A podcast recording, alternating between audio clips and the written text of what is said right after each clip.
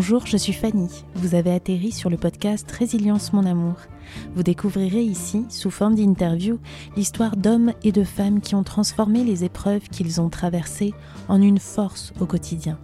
Ils nous expliqueront comment ils ont pu avancer malgré les difficultés. Au cours de récits poignants, sans détour et sans filtre, ils nous partageront leur vision de la résilience afin, je l'espère, de nous inspirer, de nous rassurer, de nous aider à cheminer. Bienvenue sur le podcast Résilience, mon amour.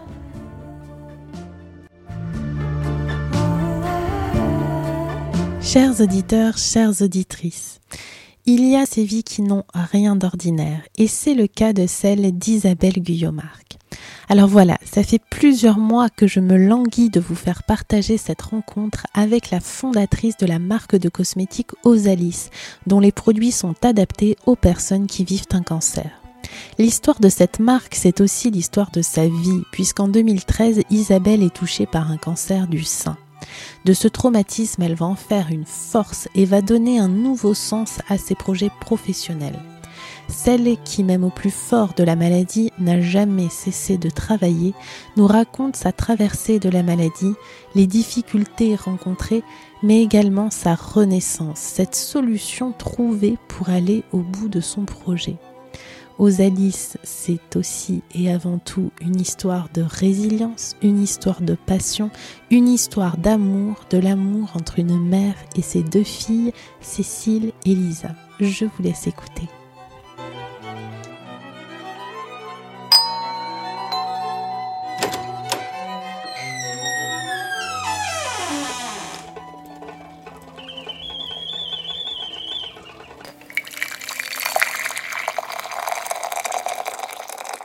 Bonjour Isabelle. Bonjour Fanny. Merci beaucoup de m'accueillir dans le showroom parisien de ta marque de cosmétiques Osalis. Peux-tu nous dire qui tu es? Je suis une femme, chef d'entreprise et j'ai l'habitude de dire cancer survivor engagé. Donc j'ai euh, trois casquettes, la femme, euh, la chef d'entreprise et la cancer survivor engagée. Cancer survivor, ça veut dire quoi? Ça veut dire euh, avoir survécu à un cancer agressif et en avoir fait quelque chose et hum, sans doute aider les autres, euh, témoigner. Je pense que c'est un peu comme ça qu'on peut qualifier les cancers survivors qui s'engagent euh, dans les associations. Euh, enfin, en tout cas auprès d'autres malades. ton quelque chose à toi, c'est cette marque de cosmétiques Osalis. Avant que tu nous racontes cette histoire incroyable de résilience, j'ai très envie de savoir d'où vient ce nom Osalis. Osalis, c'est Lisa et Isaose. voilà, transformée. Euh, comme la marque est, je la voulais mondiale, impérativement. Il fallait aussi un nom qui se prononce dans toutes les langues. Oui, Lisa, c'est le nom d'une de tes deux filles, puisque finalement, la vie les a naturellement embarquées dans cette euh, aventure. Et c'est aussi grâce à tes deux filles que tu as pu créer Osalis. On va, euh, on va découvrir comment. Avant ça, est-ce que tu peux nous dire euh, de quelle façon tu as commencé ta carrière professionnelle? J'ai travaillé 20 ans dans l'industrie pharmaceutique. En fait, je, je suis, été plus longtemps salarié que chef d'entreprise. Hein. Et, euh, et, à 40 ans, j'étais à un poste de direction prestigieux au sein d'un grand laboratoire pharmaceutique mais j'ai tout fait et j'ai ressenti ce besoin d'engagement, de, de, liberté, de, je dis toujours, construire euh, l'ordre de, de, mon monde.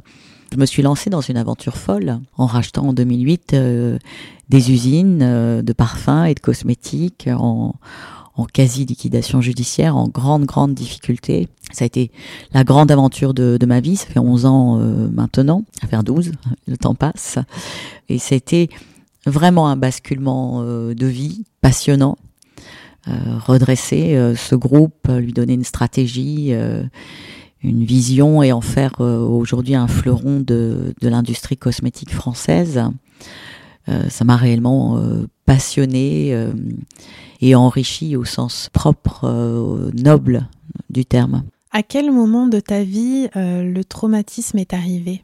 Août 2013, l'annonce euh, du cancer du sein, c'est euh, le tsunami, j'appelle ça le tsunami, août 2013. C'est une découverte euh, dans un moment heureux de ma vie. six mois auparavant, en janvier, j'avais passé une mammographie qui était parfaitement normale. Et puis en juillet, juillet 2013, finalement, c'est mon mari de l'époque qui découvre la boule au moment d'un, au cours d'un moment intime. Donc c'est assez étonnant dans un moment de bonheur de découvrir une boule. Et puis après, ça a été très très vite. découverte le, le, 5 juillet, je m'en souviens très bien. Le temps de faire les examens, l'annonce, la vague, le mur, cancer du sein, grade 3, agressif.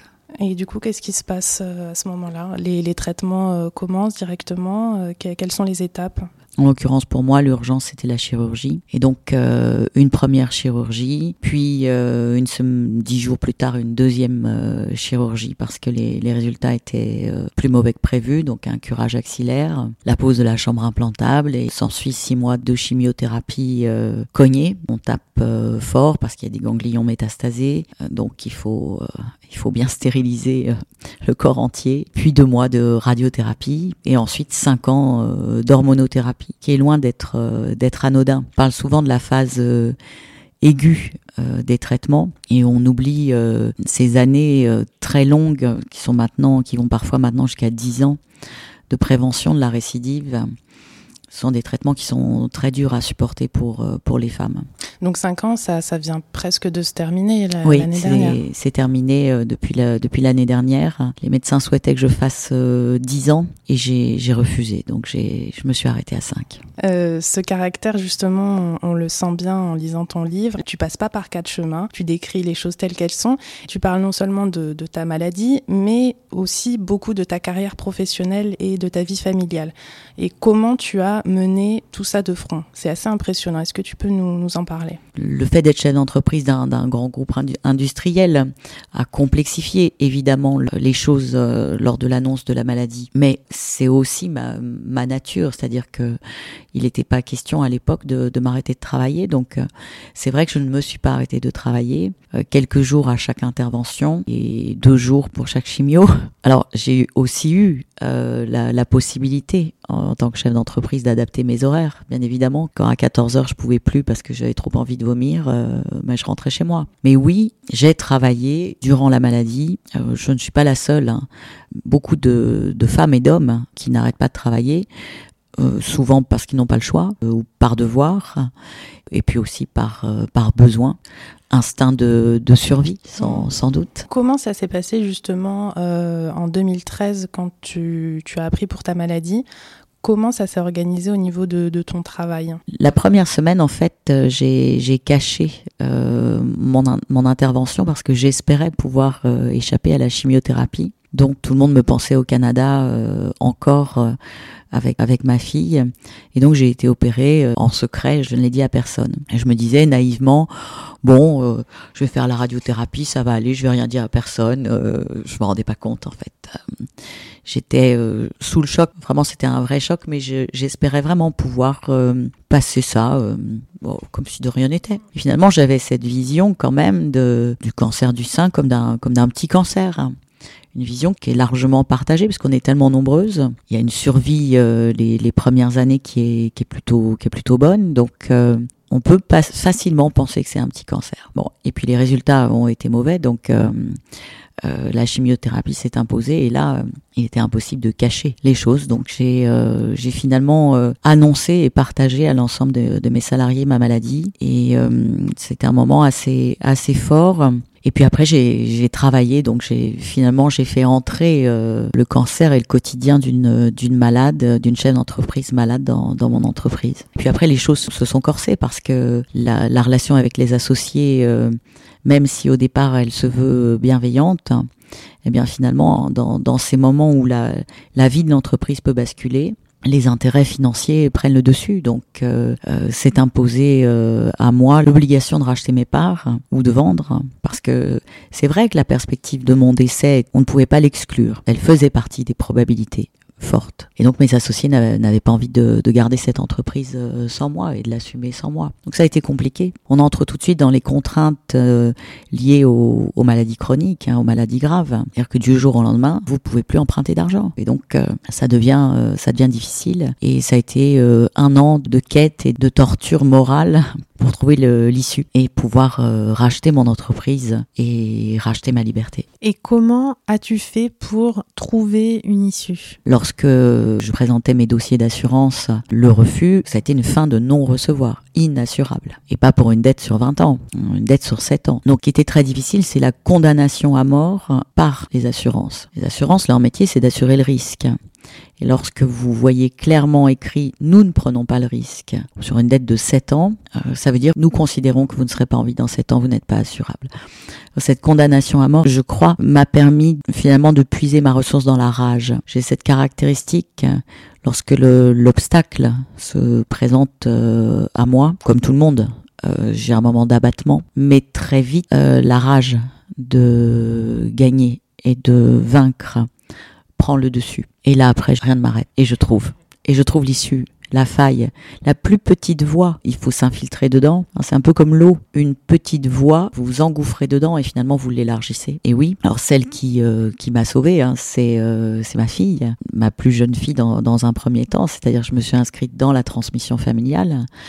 Et a accepté de, me rejoindre et de rejoindre le groupe, de sorte à ce que euh, on puisse assurer sur sa tête jeune et, et, en pleine santé. Donc c'est une aventure, euh, c'est pour ça que j'ai mis plusieurs années à la digérer et à la raconter.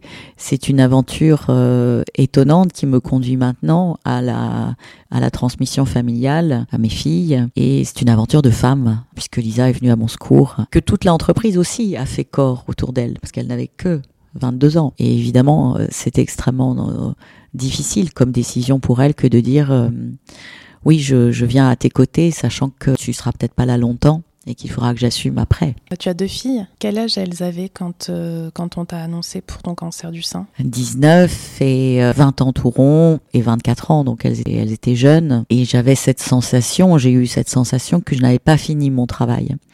Euh, c'est quelque chose de très difficile pour un parent, en l'occurrence pour une mère, que de se dire je vais peut-être devoir partir et je n'ai pas fini le job.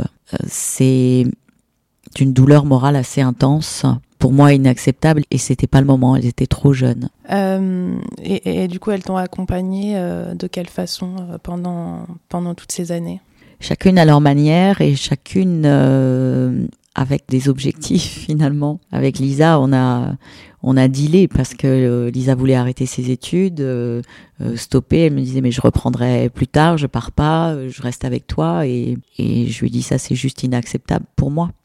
Donc tu pars, tu obtiens ton diplôme et je survis on va mener chacune notre notre bataille. Donc nous avons été séparés euh, euh, durant la durant la maladie. On communiquait par Skype. Hein. C'était sa façon à elle de me soutenir, car pour moi, si elle avait lâché euh, ses études, renoncé ou échoué, j'aurais eu l'impression que, que la maladie en aurait été la cause, ça aurait été insupportable pour moi. Et puis Cécile était plus âgée, travaillait aussi loin, et que le, la distance lui était insupportable. Et puis surtout, elle avait un, elle a un métier particulier parce qu'elle est esthéticienne. Et au, pire moment de, de la maladie, elle a tout plaqué euh, pour venir s'occuper de moi.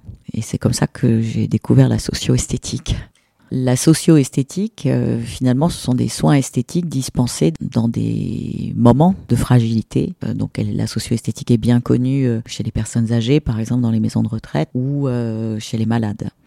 Euh, c'est quelque chose qui est qui n'est pas très répandu dans le monde finalement. Et la France a cette, cette caractéristique d'avoir créé un vrai métier. J'ai découvert avec euh, avec Cécile les bénéfices des, des soins esthétiques durant la maladie. Ça paraît tellement dérisoire et puis superficiel, mais c'est pas le même esthétique.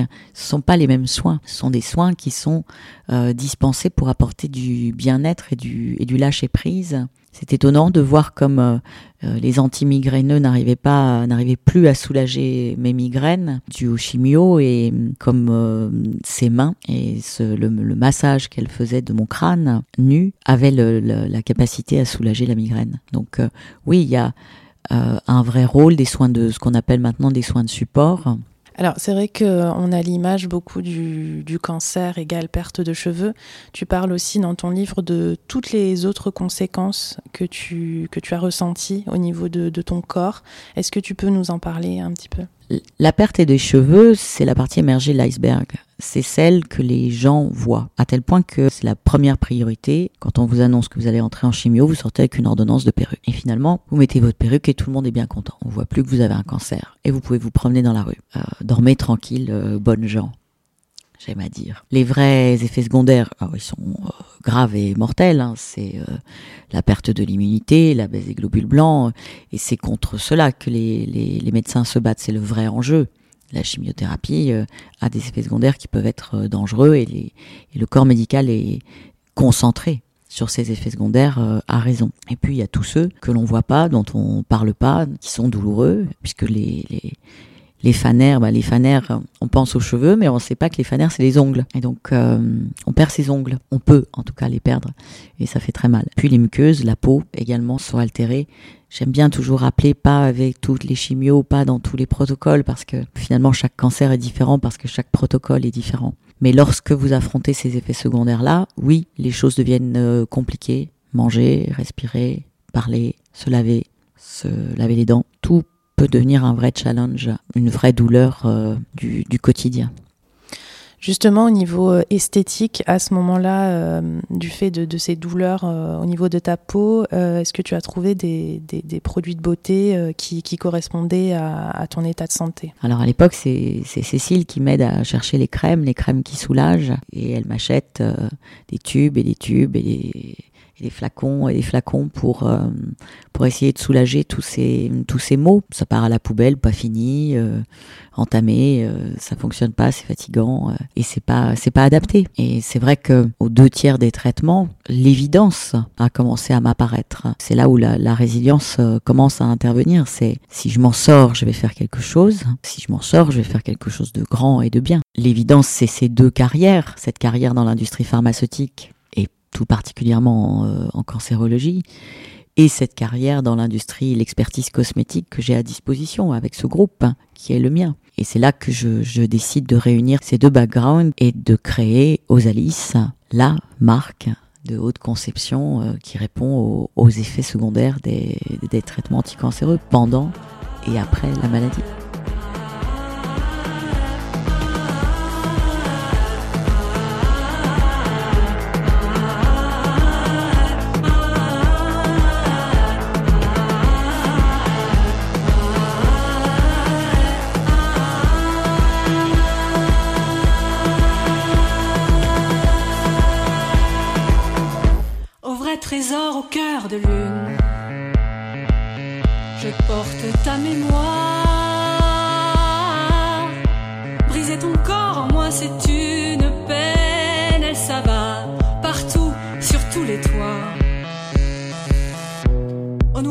Cercle intime.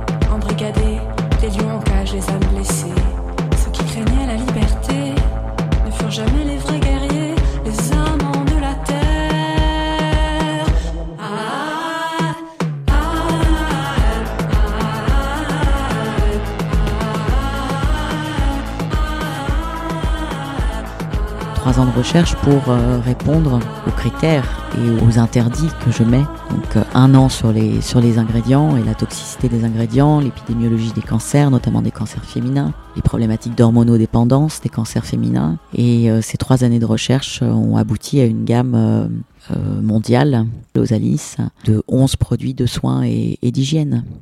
À ce moment-là, quand tu as décidé de ce, virage, euh, est-ce que ton équipe euh, a, suivi? Comment ça s'est passé? Ce projet, c'était vraiment le projet pour me relever. À l'issue des traitements, j'étais euh, mutilée, déprimée, amaigrie, anéantie. il fallait que je trouve l'argent pour acheter les parts de ma boîte. C'était vraiment très difficile. Et aux Alice, ça a été cette impression de lumière au bout du tunnel. Et finalement, j'ai réuni très peu de gens autour de moi. J'ai travaillé euh, de façon très secrète sur euh, sur ce projet avec une équipe, euh, une garde rapprochée, parce qu'il y avait tellement d'obstacles à surmonter, qu'il fallait d'abord être réunir une garde rapprochée et se concentrer sur est-ce qu'on allait arriver à innover et à surmonter les obstacles au sein de, ton entreprise, e-, est-ce que ça a changé euh, ton regard dans ta façon de travailler? Est-ce que tout ce que tu as traversé fait qu'aujourd'hui tu, envisages euh, ta carrière différemment, ta façon de manager différemment? C'est le principe même de, la résilience. La résilience, c'est euh, transformer l'épreuve, alors non pas en quelque chose, je déteste Nietzsche avec ce qui nous tue pas nous rend plus forts. Je ne suis pas plus forte. Et sincèrement, je pense que les épreuves, on pourrait s'en passer. Bon, mais la vie fait que tout le monde en traverse. Mais rebondir, utiliser euh, l'épreuve, la transformer pour euh, en faire quelque chose, ça c'est de la vraie résilience et c'est vrai que finalement les trois femmes, la femme, la chef d'entreprise et la malade, ont changé. Euh, ni tout à fait la même, ni tout à fait une autre, mais elles ont évolué. Ça m'a permis aussi de faire émerger la femme que j'étais. Je me sens beaucoup plus libre de faire euh, les choses. Depuis trois ans, nous sommes inscrits dans, la responsabilité sociétale des entreprises. Alors non pas juste une charte, hein. c'est vraiment une entreprise hybride que, l'on est en train de créer. Il inclut, alors d'abord, il inclut la, la, la bienveillance euh, et les critères de profitabilité sont, sont différents. Donc, euh, on pourrait presque parler de d'entreprise solidaire, mais pourtant ce n'est pas le cas. C'est une, une SAS classique avec une activité business classique. Donc y intégrer la responsabilité sociétale était, était complexe et finalement c'est fait assez naturellement avec la, la création d'un atelier spécifique pour assurer l'employabilité des malades. Donc euh, l'atelier aux Alices hein, maintenant. Au début on l'a appelé à l'atelier école et, euh, et, dans cet atelier eh bien on assure l'employabilité des malades et on réinsère et on insère les malades après la, la longue maladie. Les bonnes nouvelles du cancer c'est qu'on y survit de plus en plus et de mieux en mieux. En revanche, les séquelles sont réelles et plus de deux personnes sur cinq perdent leur emploi dans les deux ans qui suivent le diagnostic. Donc, euh, on a un vrai enjeu socio-économique puisqu'après c'est la, précarité qui, s'installe. Donc, euh, a fortiori dans des entreprises manufacturières comme, euh, comme la mienne, dans une industrie, autant pour finalement pour des, des postes administratifs, on se dit bah télétravail, c'est simple. Mais pour tous les postes où finalement les gens utilisent leurs mains, c'est impossible. Et c'est comme ça que ça conduit finalement au licenciement pour inaptitude. Deux ans d'arrêt de travail, et puis la sécurité sociale vous donne l'autorisation de, licencier pour inaptitude. Et euh, au sein du groupe, eh bien, on lutte euh, contre ça pour trouver des solutions et assurer l'employabilité toujours des malades après, après la maladie. Donc c'est une autre atmosphère finalement.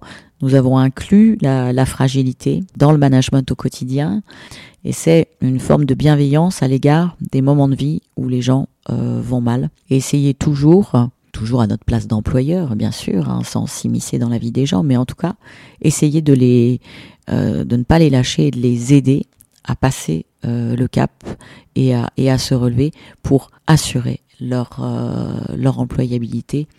L'atelier aux Alices, d'abord ce que j'aime à dire, c'est qu'il est au cœur de l'usine. Alors on aurait pu le mettre à l'autre bout de l'usine, il y a 12 000 mètres carrés. Euh, donc automatiquement, quand j'ai dit on va créer un atelier pour les pour les malades, on a dit bah tiens on va le mettre au bout.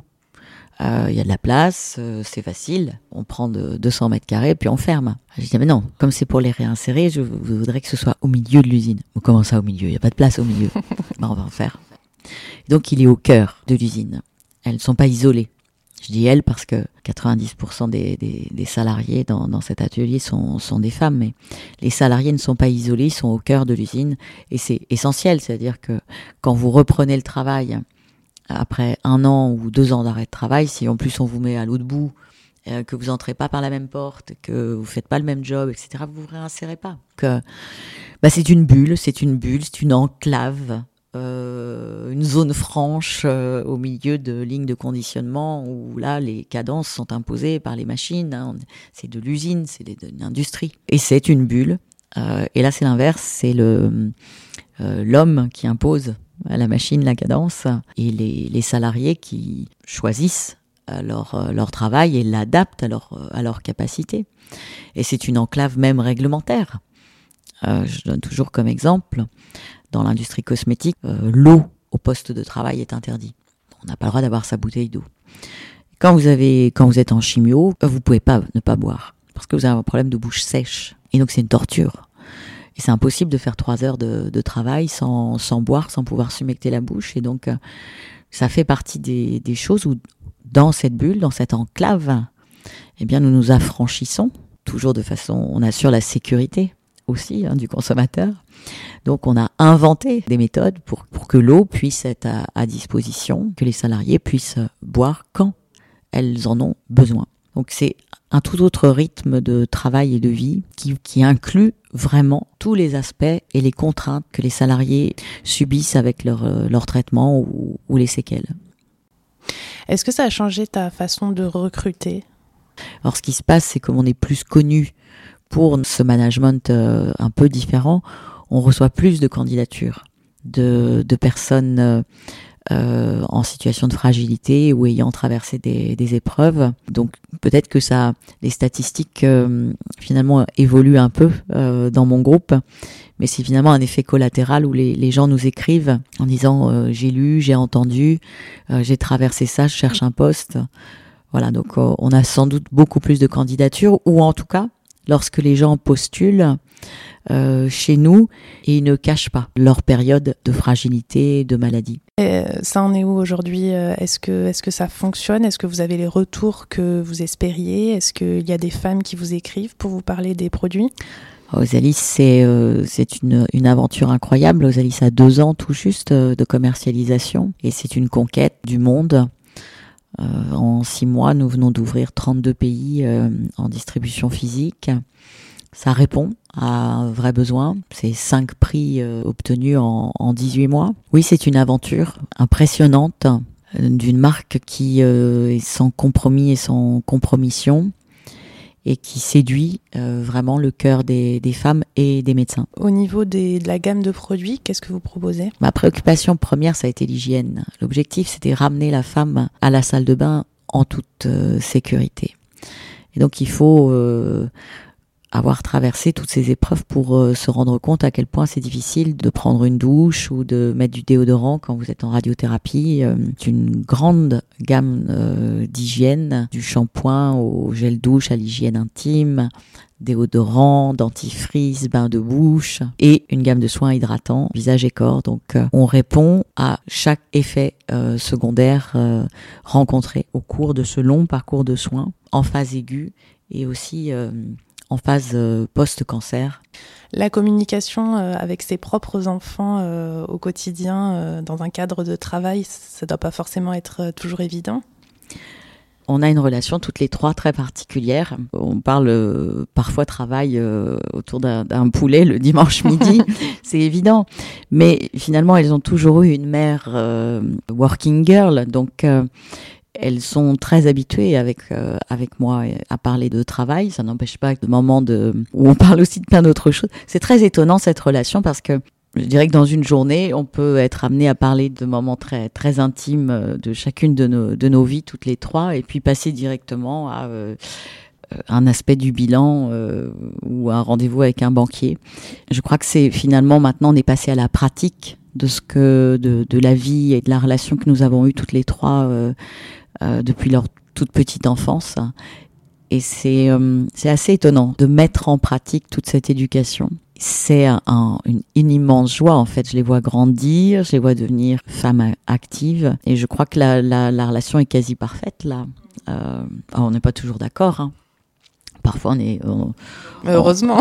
On, non, non, je dis pas que on n'est pas toujours d'accord. Parfois, on est, on est grognon. Euh, ça, on a des réponses un peu vives, mais ça reste une une relation exceptionnelle. Quel lien tu avais construit euh, avec elle euh, durant leur enfance, leur adolescence et, le début de leur vie adulte? Alors on a, nous avons un lien, mais elle serait plus à même que moi de le d'en parler. En tout cas, moi, le lien que j'ai avec elle, j'ai une relation maternelle que je décris dans Combattante qui est euh, particulière, c'est-à-dire que je n'ai pas été une mère très présente parce que j'ai beaucoup voyagé, j'ai fait, j'ai dû travailler beaucoup pour euh, pour faire cette carrière. J'étais pas une mère qui faisait des crêpes à 4 heures et qui était à la sortie de l'école, clairement. Et elles étaient euh, en nounou euh, dès l'âge de deux mois. Et pour ma première fille, je suis partie trois mois euh, en formation. euh, elle avait six mois, donc euh, elles ont été habituées à mon absence, en fait. Mais on a, je pense que j'ai réussi à créer un lien euh, fort, ce qui tend à démontrer que hum, la, la, présence physique,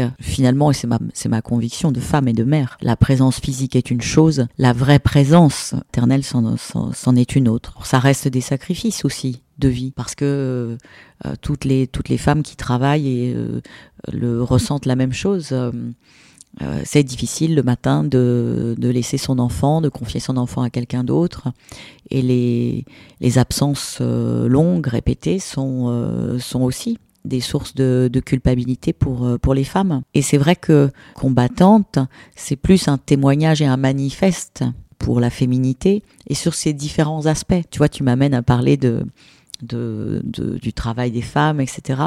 Et, et combattante, c'est vraiment ça, c'est un manifeste euh, pour la féminité et la difficulté à exercer euh, cette féminité tout au long de la vie de, de femme, euh, mère, épouse, salariée, chef d'entreprise, malade, j'ai cette sensation, et je l'écris, en tout cas pour les femmes de ma génération, que c'est quelque chose de typiquement féminin. Et je dis que j'enviais à l'époque ce que je pensais être la vie des, des hommes qui avaient les, les, mêmes postes que moi, c'est-à-dire euh, le, cette sensation, cette sécurité de savoir qu'une femme, une mère, mais finalement assure la base arrière et, et s'occupe de tout.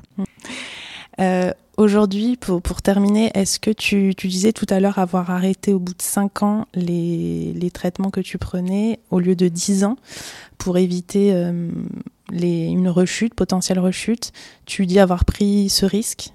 Euh, comment tu vis aujourd'hui justement avec ce, cette idée qu'il peut y avoir une rechute? Alors la, la récidive, euh, elle est euh, pour beaucoup de femmes et pour moi aussi euh, un peu omniprésente. C'est-à-dire que on sait que le cancer du sein, on y survit bien à 5 ans, c'est 85% de taux de survie à 5 ans. Après, il n'y a pas de chiffre. Et donc la récidive, elle est omniprésente. Les contrôles deux fois par an. je pense que je m'y prépare, non pas inconsciemment, mais consciemment.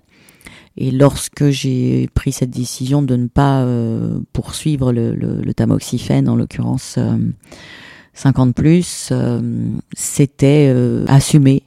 Ça veut pas dire que j'ai pas peur, mais ça veut dire que je je suis capable d'assumer cette décision de dire euh, je choisis une forme de qualité de vie qui est importante pour moi. J'ai tenu cinq ans déjà, c'est beaucoup. Et je, je, je ferai pas un mois de, de plus. En fait, c'était euh, j'en ai même fait trois de moins, donc tu vois.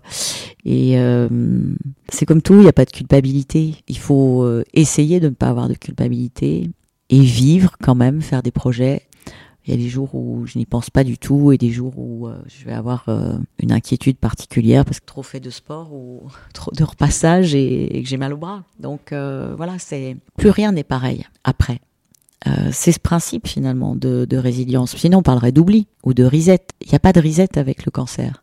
Donc, il y a impérativement de la résilience. Et la résilience, ça veut pas dire oublier. Ça veut pas dire que quelque chose n'existe pas. En tout cas, euh, bravo parce que c'est euh, un magnifique projet. Tu es très actif aussi sur euh, alors sur les réseaux sociaux, dans les associations. Tu, tu fais beaucoup de témoignages. Tu transmets énormément aussi euh, via ton livre. Et j'ai pu remarquer qu'il y avait une véritable communauté justement de cancer survivor, comme comme comme tu le disais tout à l'heure. Est-ce que tu peux tu peux nous en parler un petit peu? C'est, euh, moi j'appelle ça la, la, sororité. Euh, il y a une communauté de femmes cancer survivors qui sont, sont engagées et un lien particulier euh, entre elles. Et donc c'est ce lien assez incroyable qui s'exerce même au-delà des, des, frontières en fait. Hein. Donc ce qui tend bien à démontrer que à la fois l'épreuve est difficile à surmonter pendant, mais elle laisse des traces indélébiles après pour qu'il y ait ce besoin de, de partage. Et c'est vrai que cet engagement de, de ma part, c'est un besoin de résilience. C'est en tout cas ma façon de me relever. Certains malades ou certaines malades tournent la page et ne veulent plus jamais en entendre parler. Chacun a sa manière de se relever. La mienne, c'est vrai, euh, c'est de rester au contact. Et j'ai ce besoin de parler, de briser les, les, tabous, car ils sont nombreux. Et je suis engagée. Je suis engagée quand je suis auditionnée au Sénat pour euh, euh, défendre euh, la cause des femmes euh, sous hormonothérapie. Oui, je m'engage. Et hum, ça donne du sens à cette épreuve et ça donne du sens aussi à ma vie. Je te remercie énormément de, m'avoir accordé ce temps, euh, d'avoir euh, parler de, de, de ton parcours euh, et de ta vision de la résilience. En tout cas, j'invite toutes les personnes qui, euh, qui écoutent le podcast à lire ton livre. Moi, je l'ai dévoré euh, en une, une journée. Euh, et c'est vrai que, voilà, au-delà d'un témoignage sur, sur le cancer et sur la maladie, c'est avant tout le témoignage d'une femme, de, voilà, de ta capacité à, rebondir, de ta capacité à avancer et puis de, de ta créativité qui est très inspirante. Voilà, donc euh, je te remercie beaucoup et, euh, j'invite tous les auditeurs à lire ce livre combattant. Merci infiniment Fanny.